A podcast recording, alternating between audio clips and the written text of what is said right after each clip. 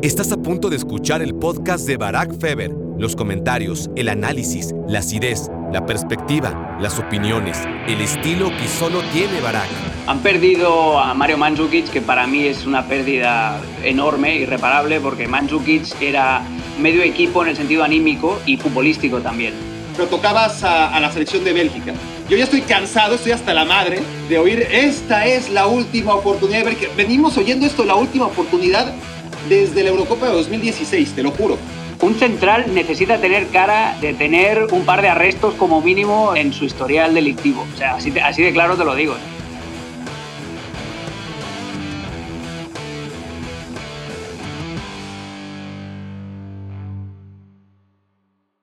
Hola, hola, hola, bienvenidos a Me Quiero Volver Chango. Gracias por hacerme tu cómplice para matar el tiempo. Estamos en la segunda parte de no sé cuántas, no sé cuántas, pero nos surge que sean pocas, tienen que ser pocas. Igual es la última. Estamos con Alex Pareja. Alex, bienvenido otra vez. Gracias por regresar en tiempo récord a Me Quiero Volver Chango. Nos quedamos la, en el capítulo pasado en la cuarta parte del análisis de la Copa del Mundo. Vamos a ver hoy hasta dónde llegamos. El tema aquí es calidad sobre cantidad siempre. Entonces, sin prisas, pero sin pausas. Dale, dale, lo que tú quieras, Barak. Encantado de estar aquí otra vez. Como si no me hubiera ido. Muchas gracias, Alex. Bueno, sin más preámbulo, quien esté buscando preámbulo, pues vayas al capítulo anterior en el que nos saludamos, en el que entramos al debate de los grupos H y G. Y ahora, para ser constantes y congruentes, ¿te parece seguir en este orden descendente? Vamos haciendo el moonwalk, ¿no? Como Michael Jackson. Vamos de, de hacia atrás, caminando hacia atrás. Ya que no sé bailar, pues por lo menos lo haré en la, la logística del contenido de, de estos episodios de Me Quiero Volver Chango premundialistas. Gracias por estarnos escuchando, viendo a aquellos que lo están haciendo a través de YouTube. Entonces, tras haber analizado los grupos H y G, podemos pasar al grupo F. Alex Pareja, un grupo F que está peliagudo. Está peliagudo también porque tiene equipos que, a ver, a, a mí, voy a empezar por Canadá, si te parece. Vamos. A mí me gusta mucho Canadá, mucho. Me parece que es un equipo sólido, me parece que es un equipo que dominó la zona con categoría a pesar de su total falta de experiencia. Era un nuevo en las fases finales de CONCACAF, hacía mucho, mucho que no lo veíamos y la dominó con autoridad, con un dominio ¿no? extraordinario de sus recursos y de su idea. Herman, el técnico que salió de, de selecciones femeniles, ¿no? increíble trabajo que hizo, y una optimización de recursos que se basa, más allá de lo que iremos ahondando, Alex, en que desde mi punto de vista me podrán hablar de Pulisic, me podrán hablar de Chucky Lozano, de Edson Álvarez, eh, me podrán decir lo que quieran. Para mí, los dos jugadores más determinantes del área de CONCACAF en Europa son y llevan tiempo siendo ambos canadienses. Hay una unanimidad respecto a Alfonso Davis, quien lo niegue, no sé a, a qué se dedica. Y para mí, Jonathan David, si vemos la, la cantidad de goles que mete de manera constante en la liga francesa, la continuidad que ha tenido en el fútbol europeo, no creo que haya nadie ni siquiera a la altura de Jonathan David como para hablar del segundo mejor jugador de CONCACAF en Europa, ¿no? Y bueno, ¿tu opinión sí es el segundo mejor o no? Sí, sí, y a mí ya sabes que yo soy muy fan también de Tajon Buchanan, que tuve la suerte además de verlo debutar en el torneo MLS is Back, que me tocó comentar con, con Richard Méndez justo en medio de la pandemia, si os acordáis, en julio de 2020. Debutó con New England Revolution y dos años y tres meses después, el tipo está en octavos de final de la Champions con el Brujas, o con el Bruges, como tú le llamas. Y, Bruje, Bruja. Bruje, Bruje, ¿ves? Ni eso, ni, ni intentando es que, es que, hacer daño, te pego al tobillo. No, no, es no, es que me, me, lo del Bruje, el Brujas, por llamarle la ciudad en, en, castellano, que es el término correcto, es como, como Nápoles. O sea, está bien decir Nápoles o, o decir Nápoli, ¿no? Lo mismo que Girona y Girona, ¿no? Hay muy gente, o Gerona, que hay, hay mucha sí, gente el tema es decirle Girona. No puedes decirle Girona. Si le vas a decir en castellano, ¿no? No, Tienes no, no, no. Sí, la ciudad es Gerona, pero el club es Girona. Y te guste o no, se llama, se llama Girona. Pero bueno, que, y, y, no, y aquí es que aquí siempre quiero aprovechar cualquier datito que pueda incrementar eh, la sapiencia de los chango escuchas, de los eh, me quiero volver changuistas, primates y primatas que, que nos escuchan. No, es que eh, al añadido ese, porque hay un tema, ¿no? Por ejemplo, en Italia, en Italia decimos la Juventus de Turín. ¿Por qué? Porque hablamos, este, obviamente castellanizamos la ciudad donde juega y está muy bien. Pero al Torino siempre le decimos Torino. Sería horrible que, que alguien le dijera el Turín. El Turín. Pero en cambio si le dicen el Nápoles al Nápoles. Es decir, está bien, si le vas a decir Nápoles al Nápoli por el nombre de la ciudad, entonces al Torino le tienes que decir Turín, ¿no? O al Milán le tienes que llamar Milán. Al Milán le tienes que llamar Milán. Entonces, eh, sí, sí, sí. Pero es un error bastante habitual. ¿eh? Yo creo que, es más, en el podcast anterior en el episodio anterior creo que yo cometí ese error cuando quise mencionar al Napoli y creo que se me escapó Nápoles. Bueno, es usos y costumbres, pero no quiere decir que, que haya una desviación ahí de, incongruencia en la que al Torino, pues por costumbre, nunca le vamos a decir Turín y qué bueno, ¿no? Sonaría terrible. Pero hay que añadirle al club Bruje o Bruja, porque es como una, como es la pronunciación al final, que, que no sé exactamente, obviamente, no puedes estandarizar tantos fonemas de otros idiomas que son incalculables, son, son centenares, ¿no? A los 20 o 22 que no sé que tenemos en, castellano. Que es bastante Pero el, el, Kevin de Bruyne se convierte en algo así como Kevin de Bruyne, ¿no?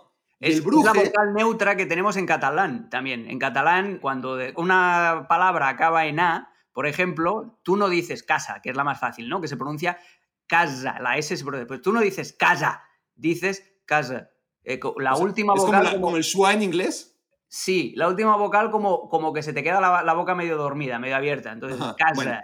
pues aquí es como bruja. Bruja, sí, lo mismo. Bruja. Y, y, claro, el añadido ahí es que además, pues tienes a los balones y tienes a los flamencos. La ciudad de Brujas es zona flamenca, entonces hay que ver cómo lo pronuncian los flamencos, es decir, cómo lo pronuncian los balones que, que hablan francés, pues probablemente sea Bruges, no lo sé, honestamente no sé pero como el equipo es de la región flamenca, pues me parece que hay que, si vas a tratar de pronunciarlo más correctamente, tiene que ser bruja. Has desperdiciado uno de esos shorts que haces en, YouTube de las pronunciaciones. ¿eh? No, pero qué buena idea, pues si no, no se me hubiera ocurrido. Te acabo de dar una idea, amigo. Eh, pero bueno, no, lo que te decía, de Canadá, aparte de lo de Tajon Buchanan y, de la doble D, Alfonso Davis y Jonathan David, a, mí lo que me gusta es el técnico, que Herman, que como dices tú, es un mini Mourinho, es un tipo tremendamente inteligente que le hace un traje a medida siempre al rival. O sea, tú no puedes decir, pues Canadá juega así,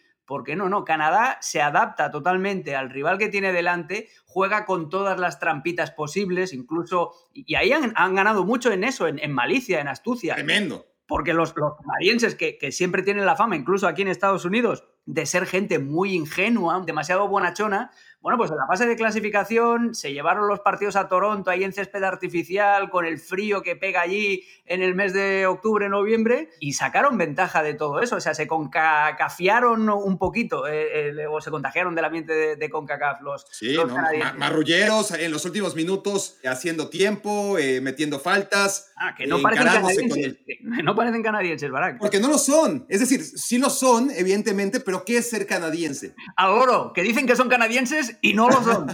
no, a ver, ¿qué es ser canadiense? Es decir, porque claro, hay un perfil de canadiense que es el canadiense autóctono. Bueno, autóctono ni siquiera es la palabra, ¿no? El autóctono vendría a ser otro, ¿no? Que como se ha visto en noticias recientes de, manera lamentable, fue fumigado, ¿no? Literalmente, ¿no? Eh, en escuelas eh, católicas en, Canadá, lo que fue un escándalo terrible. Y además en años muy recientes, ni siquiera estamos hablando que, que pasó hace 200 años, pasó, pasó hace menos de 100 años. Bueno, evidentemente el autóctono de Canadá, pues son las tribus que vivían antes de, que llegara la, la, inmigración europea. Pero entendiendo cómo el nuevo canadiense, como Canadá no existía, pues la, selección de hockey sería el perfil de lo que entendemos como canadiense autóctono, ¿no? Pero la selección de fútbol es el otro Canadá, no dejan de ser canadienses. Tremendo, exacto. Sí, Nacieron en Canadá, la gran mayoría se podrán apellidar Vitoria y se podrán apellidar Eustaquio y se podrán apellidar Cavallini etcétera, etcétera. Nació en Canadá prácticamente todos. Jonathan David nació en Brooklyn, se fue a Haití y luego llegó a Canadá de niño. Alfonso Davis nació en un campo de refugiados en Ghana. Son excepciones los, los que nacieron, pero de todas formas crecieron en Canadá, son canadienses 100%, ¿no? Pero no me los imagino creciendo, eh, practicando snowboard, ¿no? No, ni, sino jugando fútbol, ni nada jugando soccer, ¿no? Claro, porque, porque, porque son culturas eh, latinoamericanas, culturas europeas, culturas de, países donde sus papás lo, que les gustaba era el fútbol. Exacto, exacto. Y eso tienes a los jugadores que tienen malicia, pero sobre todo ¿eh? lo de John Herman. ¿Cómo sabe dónde le hace, y sobre todo su cuerpo técnico también, los scouts, a mí me encantaría conocerlos, porque en CONCACAF le hicieron prácticamente en la fase de clasificación un traje a medida a cada uno de los equipos con los que se enfrentaban. Cuando tocaba jugaban con tres centrales y dos carrileros, que sabes que lo odio a muerte. Cuando tocaba jugaban en un 4-2-3-1, cuando tocaba iban a precisionar arriba, cuando tocaba se encerraban atrás y jugaban al contragolpe y siempre elegían la táctica correcta para el rival adecuado. Y eso es obviamente obra de, de su entrenador. Le pueden complicar la vida a cualquiera. No hace tanto, el entrenador de Canadá, el seleccionador, era Benito Floro ¿Os acordáis del entrenador del Albacete? dirá que, él dirá que todo empezó con él. Claro, Benito Floro, todo empezó contigo, ¿eh? como Kevin Roldán. Sí, sí.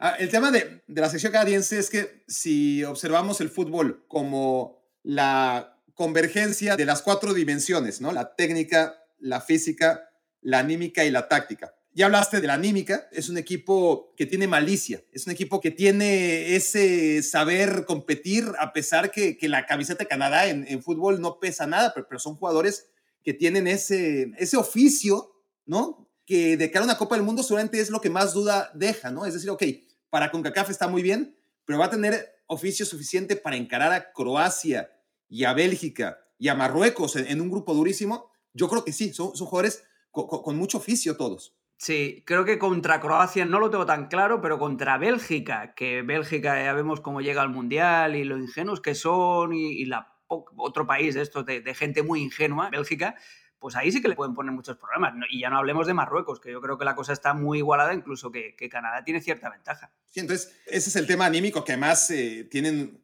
una capacidad de competir y, y, de no dejarse pisotear por equipos de mayor tradición futbolística que, que creo que van a ser capaces, hay que ver, de exportar al Mundial, que, son cosas mayores. Después, si, hablamos de, la dimensión física, pues ni hablar. Ahí sí siempre, eso no es novedad. Físicamente están por encima del que sea, por ahí competirán, ¿no? Seguramente con, gente de, del Caribe que, que también en el área son de una capacidad física notable con Estados Unidos, pero físicamente, para competir en la Copa del Mundo, indudablemente es un equipo muy físico, ¿no? Técnicamente es un equipo que sale jugando desde atrás, es decir, por más que sea conservador. Pero eh, sale jugando cuando sabe que puede salir jugando. Bueno, cuando pero lo no, sabe hacer, porque tiene, tiene tres defensas centrales de buen pie. O sea, sí, no, no, sí, no, sí.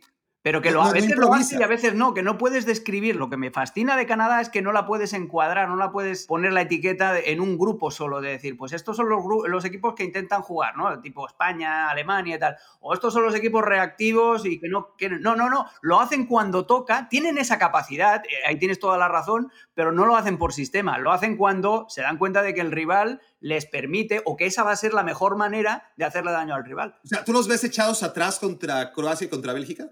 Contra Bélgica sí. Contra Bélgica sí. Y además, pues eso, como Bélgica también utiliza el sistema de tres centrales y dos carrileros, ya jugaron así, ya jugaron encerrados contra Estados Unidos. Aunque en alguna fase del partido, sobre todo en, en Pero Toronto, ¿no, ¿no te parece que, que tienen al bloque alto? Es decir, más allá que, que por ahí puede ser que, que en ciertos momentos los partidos muten.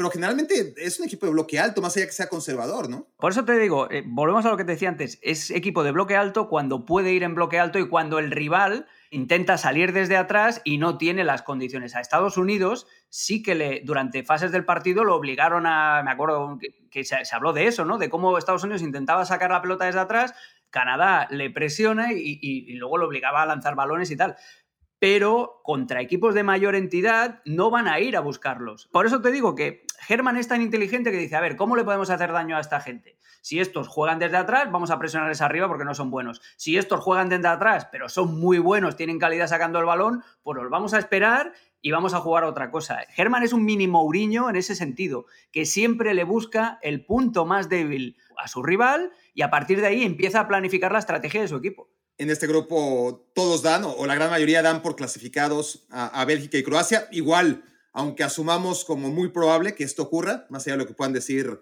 Canadá y, Marruecos, que no se van a ir en cero, y si van a sumar puntos, no va a ser únicamente porque entre ellos también tendrán que, que decidir quién es tercero y quién es cuarto. Yo, creo que va a ser un grupo que, se va a decidir hasta el final. Pero tocabas a, la selección de Bélgica yo ya estoy cansado, estoy hasta la madre de oír, esta es la última oportunidad de que venimos oyendo esto, la última oportunidad desde la Eurocopa de 2016, te lo juro. Perdona, perdona, desde México 86. No, no, no, no. con Schifo, con Eulemans y todos estos. ¿eh? Sí, sí, sí. Con esta generación, y yo creo que el tema es que se le ha pedido demasiado a esta generación. No me parece que, que haya entregado malas cuentas eh, Bélgica. Y sí siento un aire de a ver si ahora sí. A ver, carajo, se fueron tercer lugar del último mundial. ¿Qué querías? ¿Que lo ganaran? Es Bélgica y tiene una gran generación, sí. Le alcanzó para ser tercer lugar de la última Copa del Mundo y, me parece que fue una actuación muy digna, ¿no? Y que dirigidos por Vilmots se metieron hasta cuartos de final siendo todos muy jóvenes, pues me parece notable en Brasil 2014. ¿Qué querías de una selección dirigida y desperdiciada por Mark Wilmots. El Tata Mark Wilmots. El Tata Mark Wilmots le llamábamos, sí.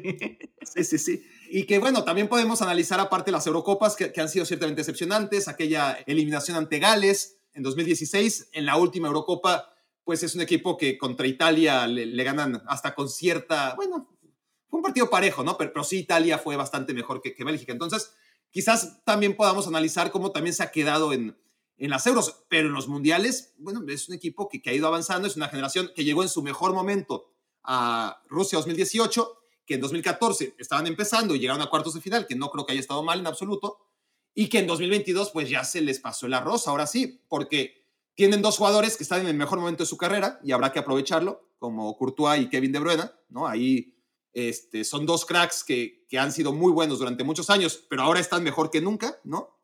Pero después, claro, Lukaku hace dos años, maravilloso. Hoy, hoy ya no. Azar hace cuatro. Hoy definitivamente ya no. Nada, eh, nada. Bueno, eh, los Alderweireld y, y, los Bertongen ni hace cuatro, ni hace ocho, ni nunca. bueno, pero hoy menos. No, no, tienes ese problema, que la selección sigue jugando prácticamente con los mismos muñecos y además el mismo sistema de siempre, tres centrales y dos carrileros, bla, bla, bla, bla pero que esos jugadores ya no están, sobre todo los jugadores que marcaban la diferencia de verdad, que son Eden Hazard y Romelu Lukaku, porque De Bruyne, que es buenísimo, que es de los mejores del mundo, pero en Bélgica normalmente parte de una situación un poquito más retrasada para él jugar un poquito más de repartidor de fruta y conectar con eso, con Hazard, con... es que está Mertens también, que es otro futbolista que ya no está ni siquiera para, para el propio, el propio Witzel, ¿no? Que es un jugador... Que ha pegado un bajón tremendo. No, Ferreira Carrasco, que era otro de los que en el carril parecía que Roberto Martínez le había encontrado esa nueva posición, incluso el Cholo Simeone, pero Ferreira Carrasco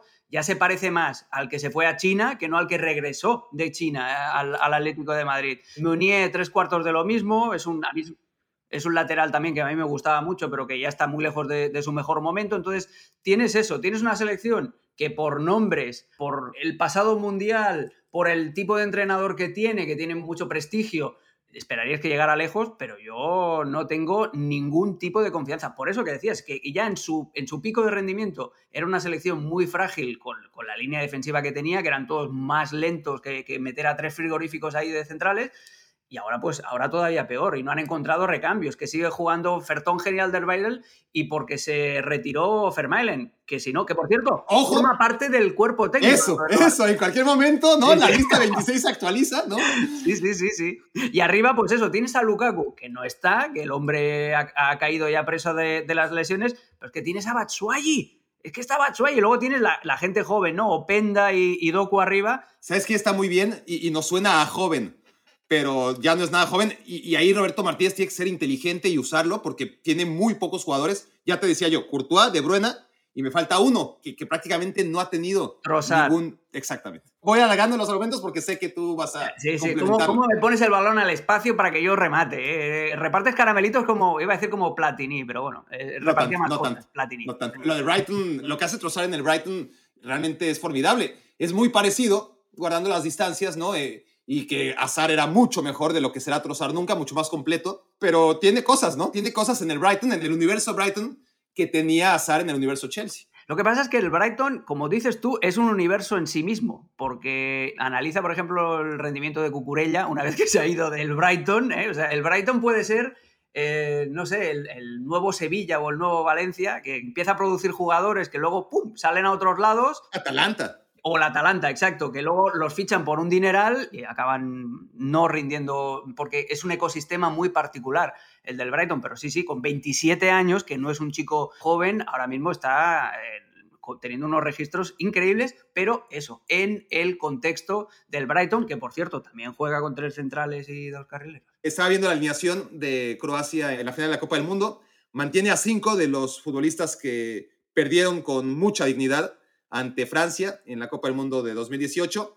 Cinco ya se retiraron y Rebic está cepillado por sus declaraciones después de, la eliminación en, la Euro.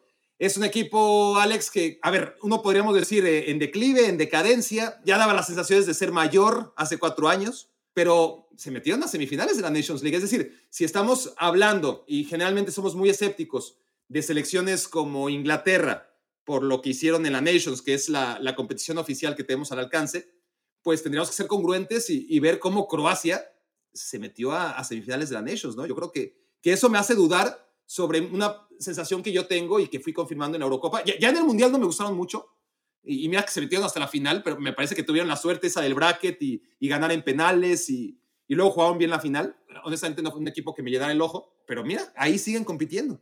Han perdido a Mario Mandzukic, que para mí es una pérdida enorme, irreparable, porque Mandzukic era medio equipo en el sentido anímico y futbolístico también, ¿no? Todo lo que te daba Mandzukic de pelear cada uno de los balones, el dominio que tenía dentro del área, la capacidad que tenía para aguantar balones cuando Croacia tenía que jugar más juntito, más cerca de, de su portero. Vida todavía sigue en la convocatoria. Yo quiero ver minutos para, para Guardiol, que yo creo que eh, Guardiol puede ser el típico central que se revaloriza después del Mundial, estilo Jerry Mina. ¿Te acuerdas que ayer decías, en el capítulo anterior, que decías, no, los mundiales ya hemos perdido esa capacidad de, de asombrarnos, ¿no? De descubrir futbolistas y tal, pero siempre hay un jugador, o dos o tres, que pegan el pelotazo durante el Mundial, que acaban siendo protagonistas de traspasos tremendos y que luego cuatro años más tarde y no sabes ni dónde están jugando. Caso de Jerry Mina, por ejemplo.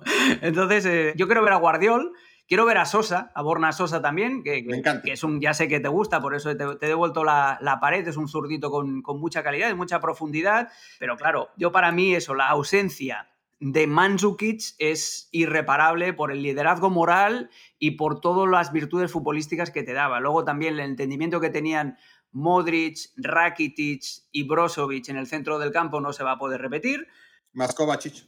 Más Kovacic, exacto, que es otro gran elemento por detrás. Entonces, sí, pero no. O sea, a Croacia siempre le tienes que dar el beneficio de la duda, porque Croacia no fue la primera vez que se plantó en estancias finales. En, Francia 98 llegó a, a, las semis y cayó con Francia, con aquel gol de Turán porque siempre tiene esa capacidad para regenerarse y para fabricar talento nuevo, pero yo creo que están competitivamente un puntito por debajo del pasado mundial y están en una época de transición, ¿no? O sea, ya no está Mandzukic, pero sigue estando Modric, que es buenísimo y todo lo que tú quieras, pero con 37 años, pues no sé si le va a dar para, para competir en este mundial. Cuando hablabas de, de Mandzukic y te referías a sus características, ahí te da otra prueba de, no más que de examen, sino de, de, de, ver qué tan estamos en la misma sintonía y además confiando en tu agilidad mental, que, es tremenda, ¿no? Tu capacidad para agarrar de todo el universo de futbolistas. No me pongas presión, ¿eh? No me pongas presión. Ahí te va. Describías a, a Mandzukic y hay un jugador que me parece como Mandzukic, pero un joven y obviamente de una nacionalidad totalmente distinta. Es nigeriano, juega con un antifaz, juega en el Napoli. Ah, Osimen, sí señor, sí señor, sí señor, sí, sí, además que... Versión mejorada de Mandzukic. Sí, sí, como, como Natifaz también como Mandzukic, sí señor, sí señor, el, tipo de delantero que te sirve para todo, incluso Osimen, te diría que como es mucho más joven, todavía tiene la, capacidad de correr al espacio, que era algo que Mandzukic en los últimos años le costaba mucho, pero la capacidad de sacrificio de Mandzukic, por ejemplo, para tirarse a las bandas, no solamente con Croacia, sino, por ejemplo, la Juventus, fue la gran muleta de Cristiano Ronaldo para aguantar y, fue el invento de Sarri, ¿no? Para intentar hacerlos cuadrar a todos y que Cristiano no trabajara en defensa. Pero tiene mucha razón con lo de Osimhen. Es que estoy tan entusiasmado con el Napoli 2022-23 que aprovecho cualquier ladrón, siempre estás ahí la, otra vez te metía, la otra vez te digo, la otra vez fue ayer, te, metía Mario Rui con calzador, ¿no? Porque, porque hay que hablar de este Napoli, ¿no? De cualquier manera hay que encontrar lugar, un Napoli que, que increíblemente lleva muy pocos jugadores a esta Copa del Mundo y los que lleva van a ser eliminados muy rápido, ¿no? Si, te das cuenta, rápidamente, ¿no? Para hablar un poquito del Napoli, pues sus jugadores italianos, que no son tantos, pero Meret, Di Lorenzo, eh, Raspadori, pues evidentemente no van a la Copa del Mundo, ¿no? Luego tienes a Mario Rui, que no fue convocado por Portugal. Tienes al central Minjae, que con Corea del Sur, si acaso avanzará a octavos de final y, para casa, ¿no? Dos semanas y, no te preocupes porque estará de regreso. Tranquilo. claro, Juan Jesús, brasileño, evidentemente no convocado. Ostigord, el noruego, no llegó al Mundial. En medio campo, un mediocampista buenísimo que es eslovaco, que se apellida Lobotka, pues tampoco va a la Copa del Mundo. Maximovic con, con Serbia, ¿no? Ah, bueno, Maximo, calla, que, qué cortocircuito acabo de tener que Maximo... Sí, sí, no, el mismo es, azul y está en Italia. No, no, no eh, Sambo Anguisa con Camerún y Zielinski con Polonia también. Jugarán 3, 4 partidos y junto al Chico y Lozano de regreso a casa. Osimen con Nigeria no va al Mundial y Vicha Cabaratsgelia pues tampoco. Y Politano, aunque Italia hubiera ido, lo hubiera tenido peludo para entrar en la lista. Sí, sí, y Simeone increíblemente no lo han convocado tampoco, así que yo sé que tú y la familia Simeone no te, no, no, no, no te llenan. Oye, no, el Cholito me gusta, el Cholito me gusta. Muy bueno, ¿no? Es muy bueno y sobre todo muy ambicioso, muy trabajador, que es algo que para un delantero yo creo que marca mucho la diferencia. Porque delanteros que sepan de rematar, delanteros que se sepan mover, hay muchísimos. Ahora, delanteros que te den ese plus también de trabajo, de sacrificio y de esfuerzo por el resto de sus compañeros, ahí ya se reduce el pool muchísimo. Sí, y que sepas que los vas a meter 30 minutos, 20 minutos, 5 minutos o 30 segundos esos 30 segundos los, va a jugar a, al máximo y no te va a poner caritas, no te va a poner caritas. Está, bien educado, está bien educado, es decir, ahí sí, está claro que de tal palo te la astilla. Eh. Entonces, este grupo tan apretado, ¿quién lo gana y quién queda segundo? Pues te digo la verdad, yo creo que lo puede ganar Croacia. El segundo...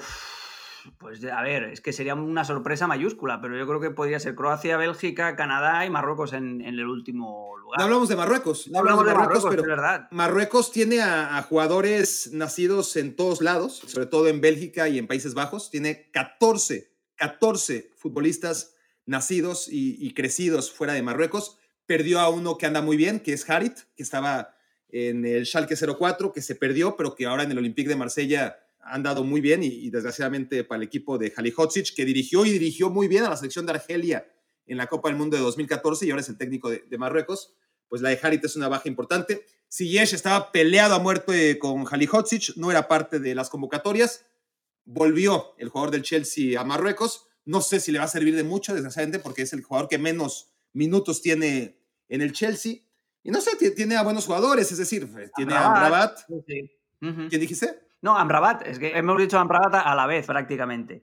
En Nesiri, que con toda la velocidad que tiene, luego tiene todas las carencias delante del arquero, no han convocado a Munir. ¿Te acuerdas? Eso, eso.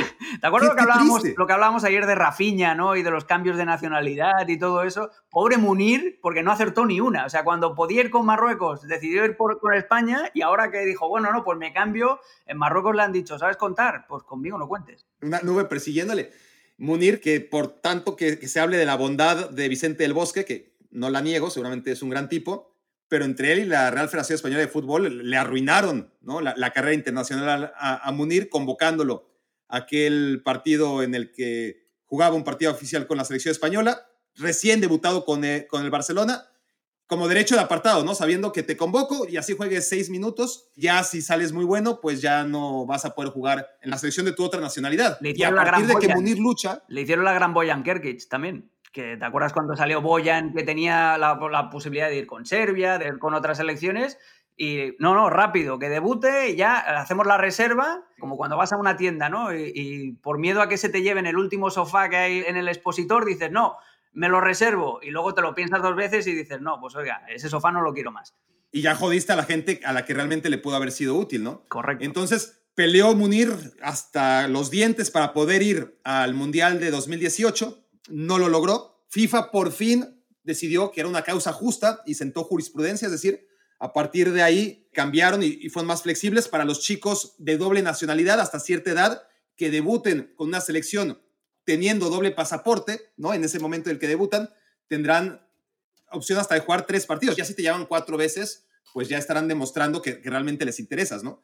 Pero mientras te llamen a un tope de tres partidos, tú puedes cambiar de nacionalidad. Bueno, puedes ir al país de tu otra nacionalidad y en este caso a Munir por fin le dieron la razón.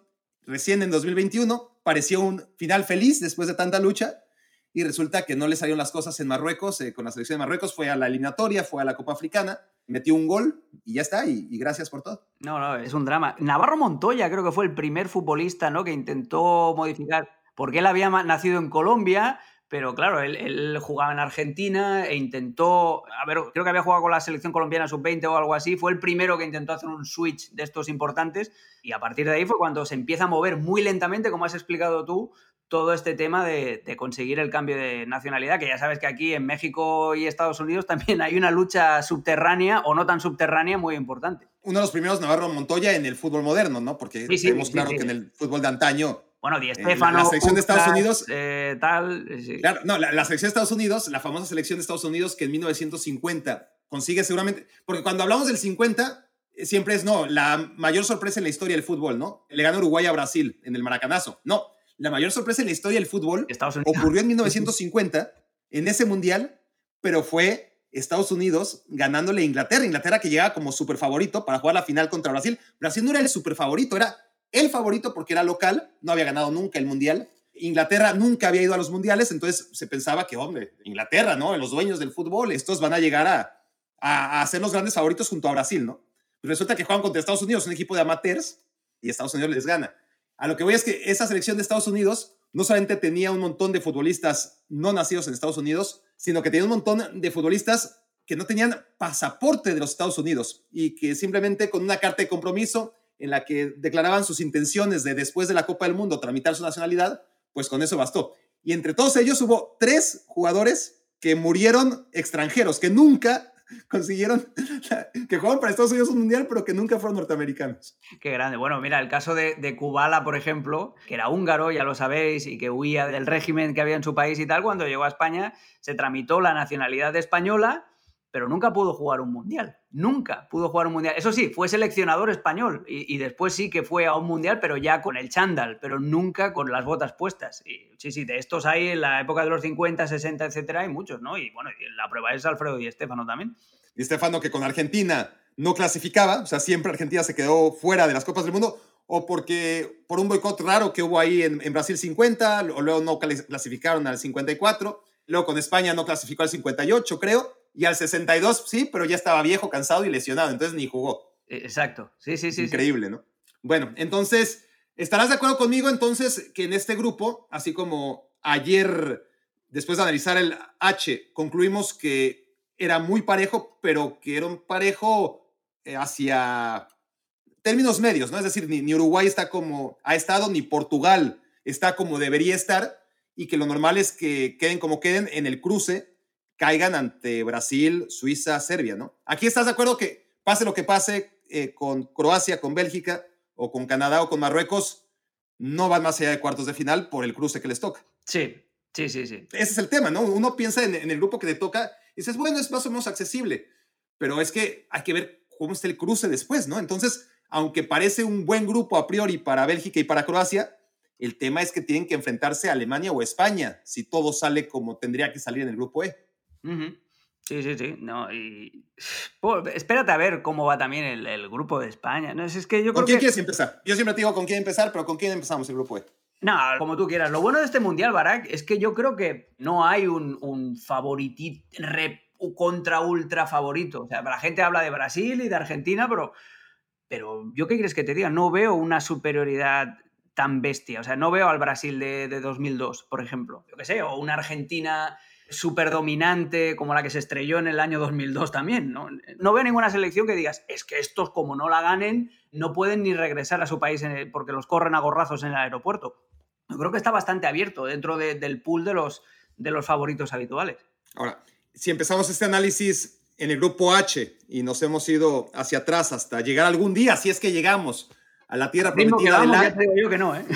No, no, hoy no, hoy seguro no. Hoy estamos llegando por fin a, Le. El camino es largo, pero como te digo, no importa si morimos a mitad del océano, nadie nos va a quitar lo bailado porque tenemos que analizar hasta donde queramos a las selecciones participantes y hasta donde nos alcance ahora que estamos a dos días de la Copa del Mundo. Literalmente a dos días de la Copa del Mundo, es increíble. Bueno, el tema es que así como empezamos del H para atrás, también he tratado de empezar del menos favorito al más favorito en los grupos, ¿no? Entonces, me parece que nos va a quitar bastante tiempo o vamos a tener que invertir bastante tiempo en el análisis de España y de Alemania. Y algo poquito habrá que decir de todas formas de selecciones como Costa Rica, por ejemplo, que, que se le descartaba del todo, pero del todo, hace ocho años por el grupo que le toca a Costa Rica. No olvidemos que le toca a Uruguay, le toca a Italia y le toca a Inglaterra, y que muchos, o la gran mayoría, decíamos que ni vayan, ¿no? Que ni vayan y, y acabaron no solamente clasificando, sino como primer lugar de grupo. Era otro contexto, eran selecciones no tan sólidas históricamente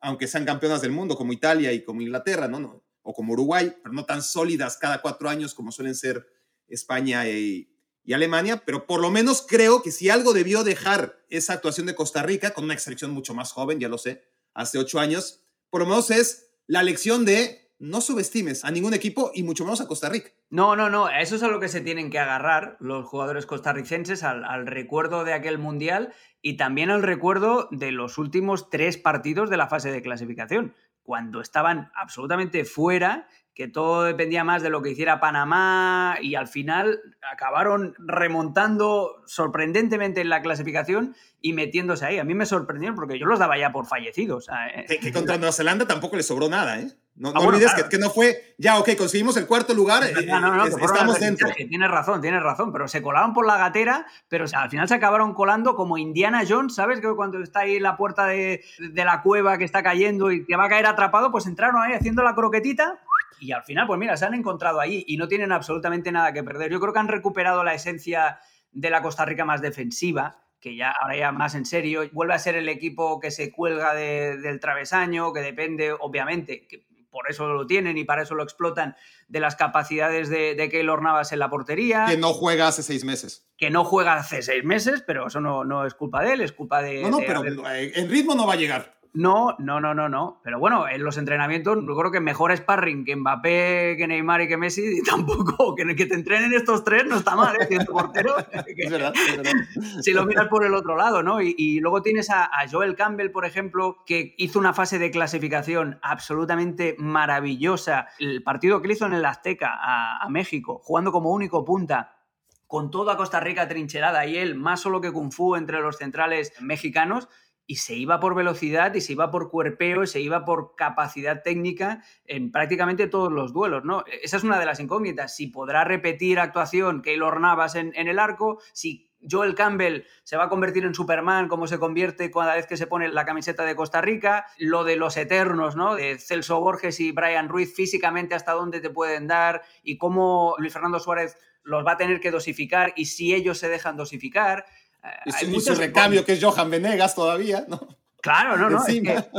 Es que, hay muchos, hay muchos veteranotes. Hay muchos, muchos, muchos veteranotes. Eh, Matarrita también está. Waston. Sí, sí, o sea, que son los de, prácticamente los de siempre, ¿no? Eh, Matarrita es de la sangre nueva. Ya debe tener como 30, pero es de la sangre nueva. Sí, sí, sí. Y también está, tengo aquí la convocatoria, el mítico Brian Oviedo, que también otro lateral izquierdo como Matarrita está siempre en, estas salsas.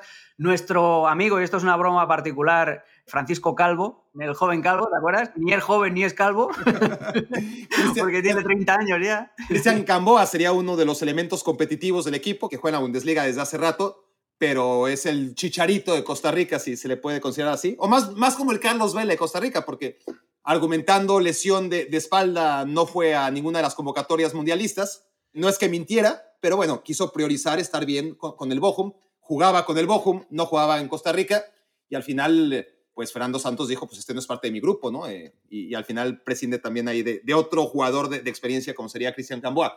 Yo tengo una debilidad con, con Japón, no sé si la compartas, a mí me gusta mucho Japón, y cuando salió el grupo, dije, carajo, otra vez Japón se va a quedar en la orilla, ¿no? Con España y con Alemania no hay forma. Es una selección que aunque no tiene grandes individualidades, bueno, tiene una, Kamada es un gran jugador, del que seguramente hablaremos un poquito, pero que año tras año o, cada cuatro años nos permite, e, esto que decíamos ayer de las Copas del Mundo, ¿no? De, placeres que solamente tenemos cada cuatro años, uno de ellos es sorprendernos otra vez con lo bien que juega Japón, ¿no? Con el toque que tiene, con la capacidad táctica que va desarrollando, con esos clichés de inocencia que no dejan de ser reales en las áreas. Porque no es, cliché, hermano, no es cliché para nada, ¿eh? es una realidad.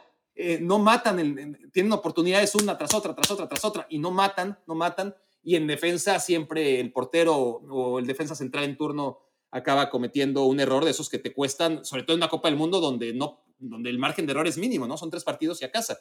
No olvidemos que a la gran Bélgica de hace cuatro años la tenían con el pie en el cuello, 2 a 0, que Bélgica les empata 2-2 y que en la última jugada antes de tiempo extra, tiro de esquina, se dan todos arriba. Sí, sí, sí, Y Bélgica, pues sí, te, vacunó. Pero bueno, me, encanta Camada. Te dejo a ti, Alex, este, lo que quieras reflexionar sobre, sobre la selección de, de Japón. Pero, Camada es ese jugador que yo no te puedo ubicar. Si, si me preguntas, bueno, alguien que no ha visto a Camada, el, la estrella de la Eintracht Frankfurt, ¿no? Pues es un mediapunta que tiene un gran disparo, que combina muy bien, pero que además defiende como si fuera contención, súper completo. No, no, y ejemplifica lo que decías tú, ¿no? La disciplina, el sacrificio, las ganas que tienen de jugar para su país, el honor que para ellos supone, porque cumplen todos y cada uno de los clichés. Me sabe mal decirlo, pero es así. Y el de la inocencia es esa jugada, es un saque de esquina a favor, vas 2 a 2 contra Bélgica, es tener menos luces que un barco de contrabando. O sea, no, Bélgica, que además, que nos lo hemos dejado, pero Bélgica es un equipo de contraataque, a pesar de lo que dice la mística del toqueteo, del cruifismo y todo eso, cuando mejor funciona Bélgica es cuando sale en velocidad al espacio. Tú no puedes ir a, rematarle un córner a Bélgica allí como venga, que sí, estos supercampeones y el guion nos tiene que salir bien. Pues no. Y, el promedio de estatura de Japón, pues es lo que es, ¿no? Siempre es el más bajo del mundial. Sí, exacto. Entonces, no, es eso, es un buen blog. Ese es un equipo que te sabe mal verlos perder porque es un equipo entrañable, porque los ves sacrificados. Y buenos. Eh, buenos técnicamente, porque tiene Taque Cubo, por ejemplo, que es otro de los nombres eh, propios de esta selección, ¿no? Que dices, oh, es que técnicamente son buenos. ¿A qué le falta? ¿Qué le falta? Pues tú lo has dicho. Las cuatro patas del fútbol, hay una pata que es la que menos menciona la gente, que es la, la mental, y Japón no tiene una mentalidad ganadora y no tiene la malicia que hay en otros puntos del planeta. Lo que hablamos de Canadá, ¿no? Exacto. Bueno, eh, vámonos con la sección alemana. La sección alemana no es cabeza de grupo. Sabíamos de antemano, cuando veíamos el sorteo, y pues había dos realidades, ¿no? Antes del sorteo, que, que el grupo de Qatar a priori iba a ser el, más accesible y el grupo donde fuera a dar la selección de Alemania iba, iba, a ser muy complicado, ¿no? O por lo menos íbamos a tener el gran partido de la fase de grupos en ese enfrentamiento entre Alemania contra quien quiera que fuera la cabeza de serie. Y esa cabeza de serie es España. Alemania, a mí me parece una de las grandes favoritas para ganar la Copa del Mundo. Yo llevo la contra en dos temas respecto al análisis generalizado. ¿Solo? ¿Solo en dos temas? No, no, no. En cuanto a lo que se refiere al análisis generalizado de la Copa del Mundo, sí, sí. Ah, ahora, ahora, ahora. Sí, sí, sí. Hablamos de análisis generalizado. Y aquí, este, para los que nos están escuchando y no viendo, estoy haciendo cuentas con, los dedos. Análisis 1, generalizado 2. De esta Copa del Mundo 3, entonces sí tengo dos temas con los que navego contra corriente. Es eh, el no a Mourinho cuando dice lo de aquello de hay dos grupos de entrenadores. el de aquellos que critican la gestión del árbitro, entre los que me incluyo, y aquellos en los que por ahora solamente está Pep Guardiola. Está Pep, que critican el acierto del árbitro. Pues parecía, con esos deditos parecías el mismo Mou. Bueno, eh, si se lo perdieron, visiten también este podcast a través de, YouTube. Eh, gracias por estarnos escuchando. El tema es que yo llevo la contra, porque realmente no creo que Argentina tenga el alcance que se dice que tiene. Ya llegaremos algún día, quizás no, a analizar el grupo de Argentina, pero pienso que Alemania se le subestima muchísimo quizás porque hizo un mundial horrible hace cuatro años, quizás porque tampoco en la Eurocopa mostró ningún avance, porque en la Nations League dejó ciertas dudas, pero a ver, el gran problema de Alemania era Joachim Löw, ya no lo tienen. Y, no solamente se quitaron de encima ese problema, sino que trajeron un clavo mucho mejor, ¿no? El, clavo que sacó al, clavo de Löw es ideal, es un, sobre todo en el contexto de la sección alemana. Lo, que hizo Hansi Flick en muy poco tiempo con el Bayern Múnich, lo que ganó y cómo ganó, a mí me dejas mucho optimismo respecto a esta selección, porque además tiene una materia prima idéntica, sobre todo en el medio campo, a la que gestionó de manera tan brillante en aquel Bayern Múnich, que rescató, que, iba muy mal con Nico Kovac y que agarrando la mitad de temporada, ¿no? Porque aquí también es, ¿no? Eh, la, misma analogía, un poquito más de tiempo, pero muy pocos partidos, pues voló el Bayern y tendrá que volar Alemania como ha volado en algunos momentos, Alex. No podemos ignorar por ejemplo, en esa comparación con Argentina, cuando se habla de Argentina y del invicto, se dice no solamente ese invicto, sino cómo le gana a Italia, ¿no? Le pasa por encima a Italia y por lo tanto tiene que ser favorita para ganar el Mundial. Entonces, ¿por qué Alemania no? si Argentina le metió tres goles a Italia, Alemania le metió cinco, ¿eh? En la Nations League. Sí, pero Alemania también se comió una goleada de España. El problema de Alemania es el... ¿Con Hansi Flick o con Joachim Löw? Pues ahí sí que no, ahí sí que me, me, agarras. ¿eh? Fue con. Eh, una pregunta: ¿esa pronunciación la haces para hacerla coincidir con bluff o es porque te sale sola? Pues es que es L-O-W. Ah, eh, tengo una muy buena anécdota, porque según yo es lo más parecido a Joachim Luff, ¿no? Así le he dicho siempre a Joachim Low, o como le dicen. Es como una canción de, de R.E.M., Low. Ah, pero bueno. Eh, mi, anécdota es que entrevisté a Uli Junes y entonces le empecé a hablar, no sé por qué salió el tema, pero pues, evidentemente salió el tema el, el, técnico de la asociación alemana, y le dije Joachim Luff, y se me queda viendo y le repetí, Joachim Luf. Luf. Y como que voltea hacia. Siempre hay alguien, ¿no? Este, revisando las entrevistas. Y ya le dice, Joachim Luf. O sea, dijo exactamente lo mismo, ¿eh? Solo que el uh, de en medio sonaba con Luf. Oh, Joachim Luf. Lo que hablábamos antes de, la pronunciación de la vocal neutra catalana, pues es lo mismo, debe ser la consonante neutra de, Alemania. No, yo creo que el, el, principal factor para creer en Alemania es ese, su técnico, estoy totalmente de acuerdo, porque además es un técnico de los que a mí me gustan, valiente, que te hace jugar a la selección nacional como un equipo de clubs, y ahí eso me lo reservo, o ya te doy la entradita para España, que es la principal virtud que tiene el equipo de Luis Enrique. Tiene muy buenos jugadores de medio campo hacia adelante, la defensa... ¿Qué quieres que te diga? Y, y tiene el... ¿No te gusta Rudiger? No. ¿Nunca te ha gustado Rudiger? Ya nunca me me gustó nunca te ha gustado Rudiger. Desde... Nunca me gustó Rudiger. Rudiger es muy poco fiable. O sea, Rudiger No, es... en el eh, Chelsea era muy fiable. Se convirtió Pero- en un defensa muy fiable en el Chelsea. en defensa de tres eh, y, en una, y en una estrategia bastante amarreta- con un genio como Tuchel detrás. En un contexto totalmente diferente de, fútbol. Eh, Eh, ¿no te gusta? Muy rígido, muy lento. Mm, rapidísimo, Alex. No, es, es rapidísimo. En En carrera, larga. Arranca lentísimo, no arranca nunca. Ah, pues, pues a eso voy. O sea, hay, hay velocidad de carrera y velocidad de ejecución. y Pero, velocidad pero cuando de- defiendes como Alemania, como defiende Alemania, no importa. O sea, no arranca, pero llega. O sea, en, en 50 metros llega. Sí, pero depende de si tarda mucho en girarse o no. Eh, la pero ahí está Neuer. Ahí está Neuer cubriéndole la espalda. ¿Qué quieres? Bueno, a ver cómo llega Neuer también al Mundial, después de la intermitencia y después de los problemas de salud que hemos conocido. Está el factor Müller, que Müller en los grandes acontecimientos siempre sale enfadado, siempre sale enfurruñado al campo y parece un guardia de tráfico. Está todo el día, fíjate, ¿eh? porque a veces es un dolor de cabeza y todo. O sea, está muy bien tener liderazgo hasta cierto punto. Luego ya es cargante. Thomas Müller, lo ves cuando está jugando a la selección alemana y está ladrando órdenes y moviendo los brazos, tú para allá, tú para aquí, tú. Bueno, preocúpate de jugar, chato, y deja a la gente un poquito en paz. Y luego el tema del, del delantero centro, que es que van con Mukuoko, que creo que está de cumpleaños hoy o mañana, No, eh, cumple 18 años el día que empieza el Mundial, el 20 de el día que empiece el Mundial, y Fulkrug, que este año se ha hinchado a meter goles, se está hinchando a meter segunda goles división en también los metía. Pero era- que era un futbolista. En segunda óptimo, división.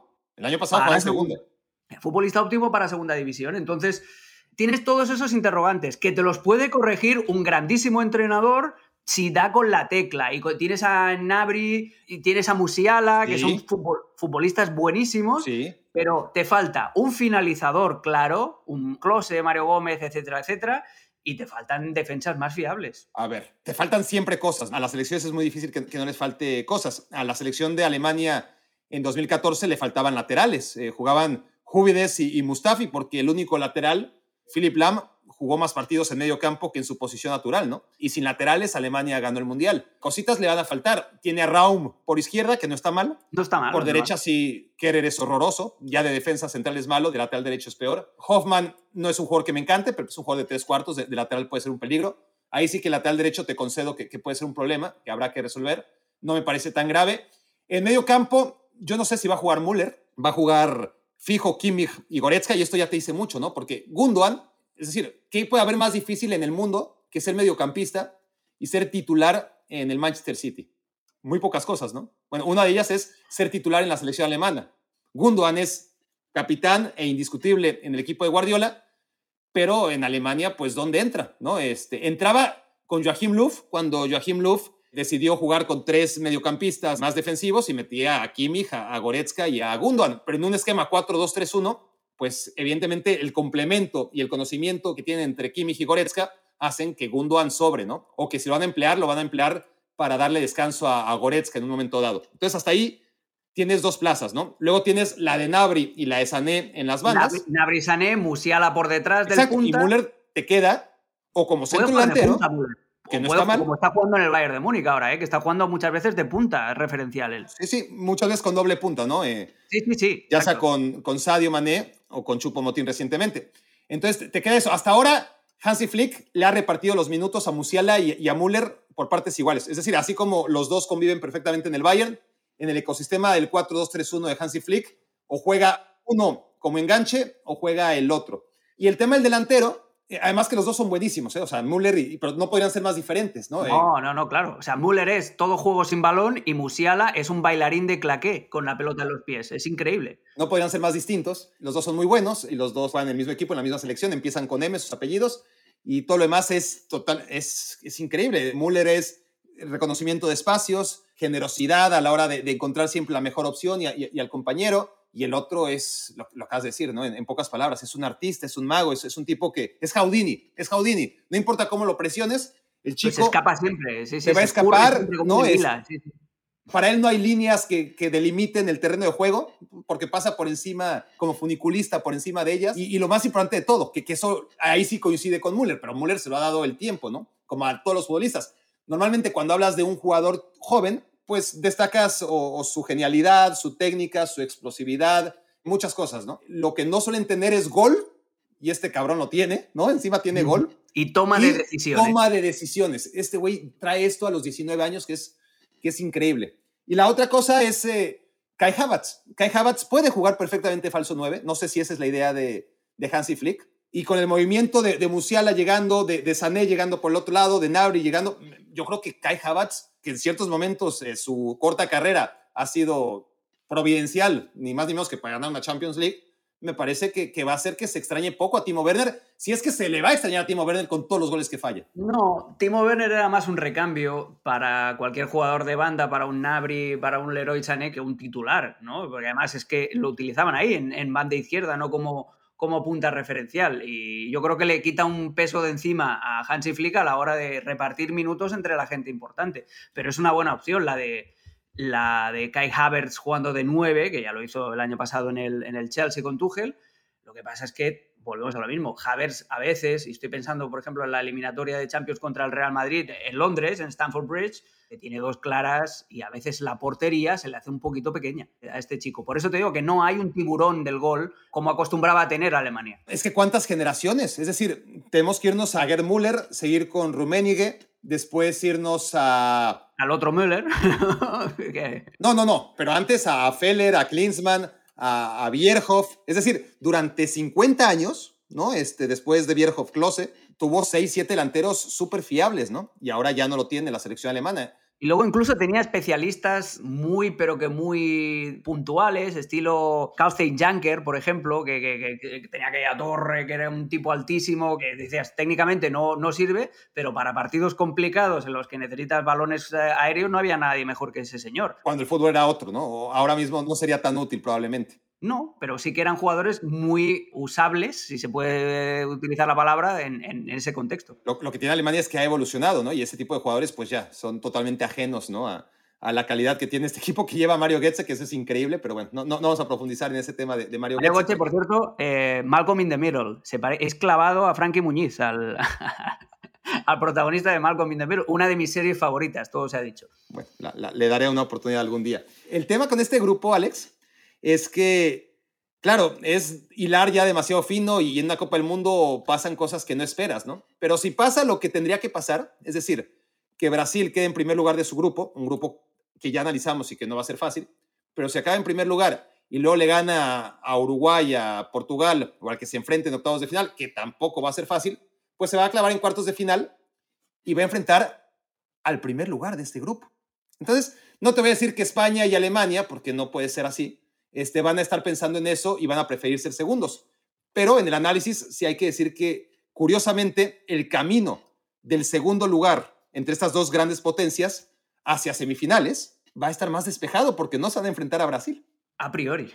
Ah, claro. Como a, priori, porque tú puedes hacer los cálculos y tal y, tienes un accidente, o el rival tiene un accidente y, te descuadra todo y acabas, acabas en una trampa mortal. Sí, es un factor a tener en cuenta, pero yo creo que no hay nada mejor que acabar ganando tu grupo para tener más mentalidad ganadora cuando lleguen los octavos de final y, más adelante, ¿no? Es decir, si fuimos capaces de sobrevivir o de, o de ningunear a Alemania en el caso de que le vaya bien a España, o al revés, si fuimos capaces de pisotear a España, que últimamente nos tenía agarrada la medida, pues vamos a por Brasil. Y, y, mira, si es Alemania, no tienen que irse muy atrás, ¿eh?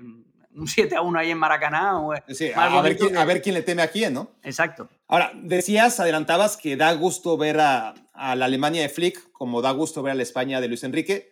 Y, esto es importante, ¿no? Eh, y vamos a acabar con esto el análisis de esta segunda parte, de no sé si de dos o de tres o de cuatro, pero bueno, eh, vamos a acabar aquí, Alex. Pero con algo muy importante, porque siempre hay mucha enjundia, mucha efervescencia, mucho anhelo de que empiece la Copa del Mundo.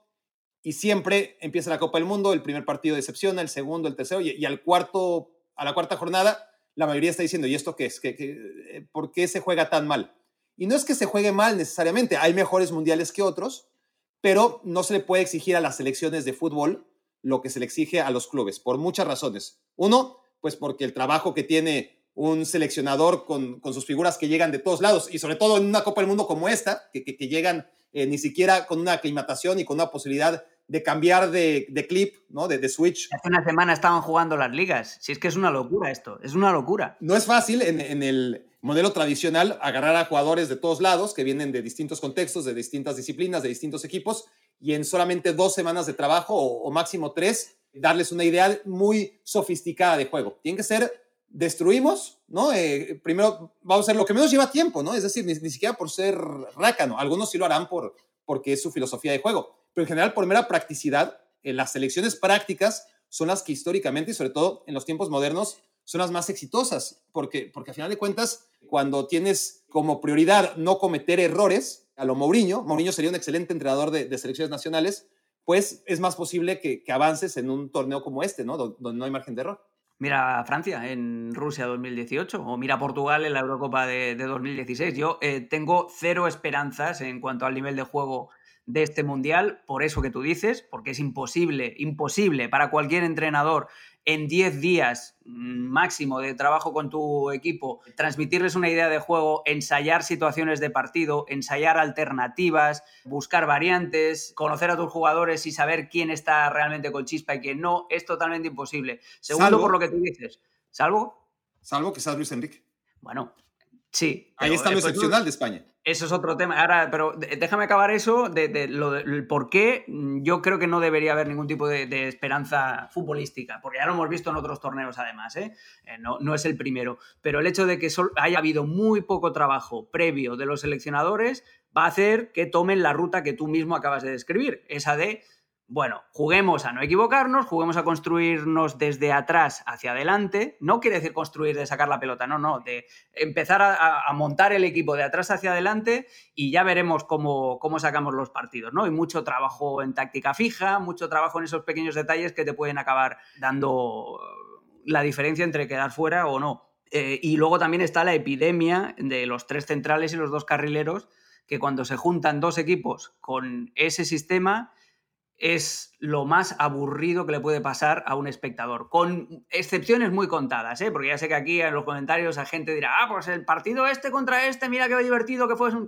Es uno de cada diez. Lo normal que suceda en un, en un choque entre dos equipos de tres centrales y dos carrileros, como son esquemas espejo y como hay muchas asignaciones muy fáciles de tomar, que son marcas personales, los carrileros con los carrileros, no se tienen que preocupar de si me agarro al extremo o me agarro al lateral, no, no, no, yo voy con el, de el que viene por mi carril. Los tres centrales siempre están en superioridad con los dos delanteros rivales o como mucho están en situación de uno por uno con el delantero y los dos mediapuntas, los dos contenciones están con los dos contenciones rivales, es decir, que es bastante fácil de destruir y se hace ahí un embudo tremendo. Entonces, dicho todo esto, yo tengo... como esta, como estas, Inglaterra, Inglaterra, Bélgica, Suiza, Países Bajos, Países Bajos eh, Dinamarca, es que te puedes encontrar 75.000 y eso es un problema. Y luego están las selecciones que no juegan con tres centrales y dos carrileros, pero que son mucho más defensivas que ofensivas, estilo Portugal, por ejemplo, o estilo Uruguay. Entonces, tampoco no,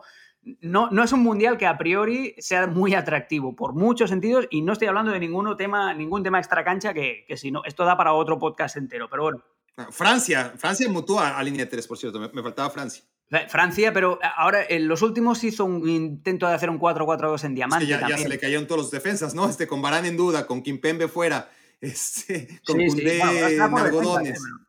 Pero, pero igualmente sí es un 4-4-2 ah, en, rombo, sí juega Benzema, Mbappé y Griezmann, que yo creo que a Francia, y esto lo hemos eh, discutido en otro sitio, a Francia le va mejor que uno de los tres no esté físicamente bien porque le sale un equipo más equilibrado. Dicho todo esto, a mí me encanta ver jugar a la selección española porque es todo lo contrario. Es, y por eso lo que decías de Luis Enrique. Luis Enrique es un entrenador, y lo ha explicado él mismo en rueda de prensa, muchas veces además, que no llama a futbolistas porque estén en su mejor momento en sus clubes, no llama a futbolistas porque tengan una trayectoria previa, no, no. Él llama a los mejores futbolistas que él cree que puede convocar para ejecutar su idea de juego. Que se adapten lo más rápido posible o que ya la tengan interiorizada a la manera como quieren jugar. Y eso es lo que distingue a España, sobre todo a España, del resto de selecciones. Y no os dejéis engañar por mi acento, porque primero, yo soy eh, norteamericano de pasaporte y segundo, a mí toda la vida me ha dado absolutamente igual lo que haga la, selección española. Si ahora me llama la atención es porque me gusta verlos jugar, nada más.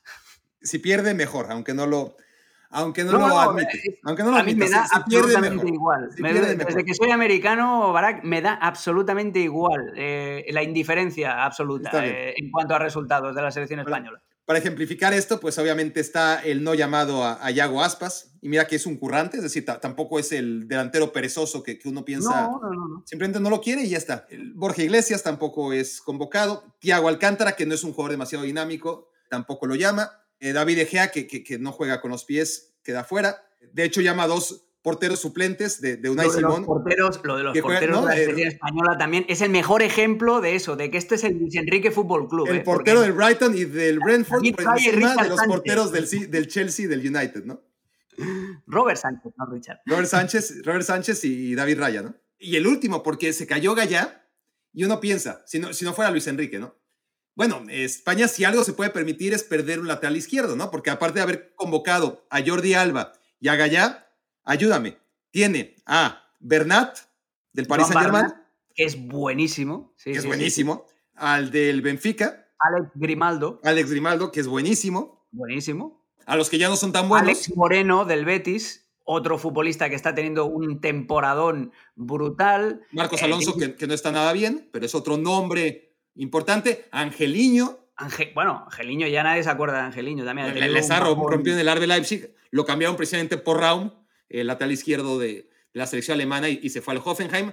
y seguro que nos estamos yendo. Diego Rico en la Real Sociedad, Fran García en el Rayo Vallecano. ya, te estás yendo a algunos más este, mortales, pero dentro del universo Champions League hemos visto a, a siete, ocho laterales izquierdos españoles competir y que parecerían a priori el reemplazo ideal de Gallá. Es curioso, Barak, déjame que, porque hubo una época en la que, como lateral izquierdo en España, solo existía Sergi Barjuan que era más limitado que la capacidad gráfica de una Game Boy. O sea, e-, era tremendo. Y durante muchos años, el único lateral izquierdo potable que tenía la selección española era Sergi Barjoan. Pues ahora tienes a, Jordi Alba, tienes a Gaya, tienes a Bernat, tienes a Grimaldo, tienes a Marcos Alonso, tienes a Angeliño, más Moreno. Moreno, a Fran García, Diego Rico. Alejandro Valdés, que es al final el que llamó Luis Enrique, ¿no? Ante la baja de, de, de Gaya.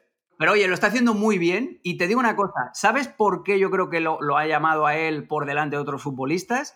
Porque Alejandro Valde también está jugando muy bien de lateral derecho en el Barça. En los últimos partidos, Xavi Hernández lo vio tan claro que Bellerín estaba fuera de forma, que tal, que la mejor oportunidad, o sea, lo mejor para el Barça era meter a un zurdo, que eso es dificilísimo.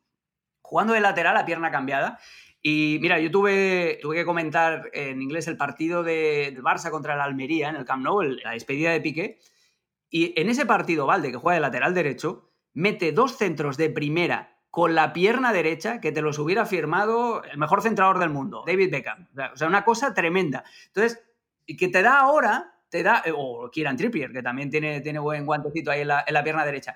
Valde te da la polivalencia de decir, vale, si se lesiona Carvajal, que no es ninguna animalada, puedes elegir entre un lateral más cortito, más de tercer central, como Aspilicueta, o si necesitas ir con profundidad, aunque sea zurdo y aunque toda su vida haya jugado a la izquierda, pero puedes meter a Alejandro Valde en la derecha también. Y yo creo que ese es el factor diferencial respecto al resto. Sí, y bueno, el tema con, España es eso, ¿no? Que, tácticamente tiene esa riqueza y esa capacidad de competir, que, ahí están los resultados, ¿no? Ahí está España y más que resultados, pues obviamente avalados por, por un sistema de juego que hace que España sea mucho más potente que la suma de sus individualidades. Es un equipo que no solamente llegó a semifinales del Euro, sino que fue de menos a más. Era horrible, honestamente, la fase de grupos, pero en cuanto encendió, es que hizo ver muy mal a Italia, ¿no? Y, Italia llegó súper, eh, con una autoestima muy bien ganada, tras muchos partidos ganados a lo largo de, de la Euro y antes de la Euro, rompiendo récords y jugando muy bien el equipo de Mancini,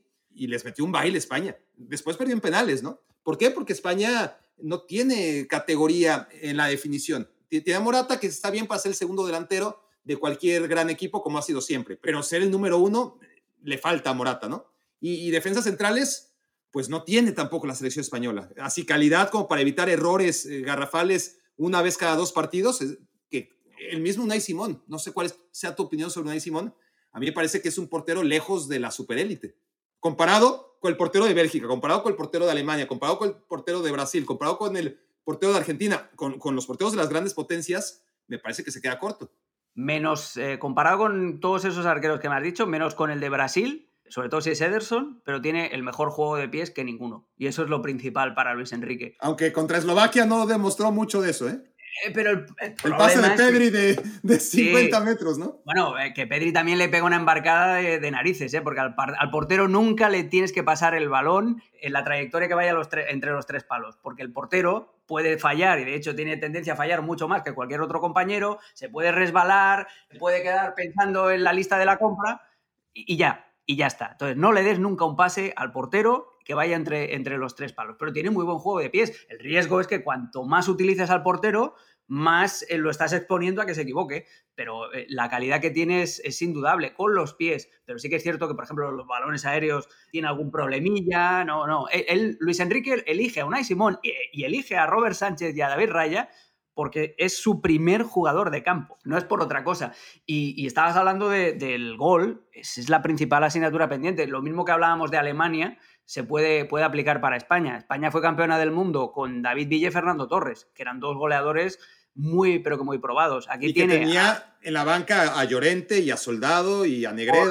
Perfiles diferentes, lo que hablamos antes del perfil de Janker, ¿no? Tenías a Llorente que, cuando se ponía la cosa peluda salía a peinar pelotas y, todo eso. Entonces, el tema es que el gol pasa por Álvaro Morata, que es un chico que vive eh, siempre con medio cuerpo en fuera de lugar, y que luego también tiene esos problemas psicológicos a la hora de definir. Y te pasa por goles, eso. Goles tiene más que Pelé, ¿eh?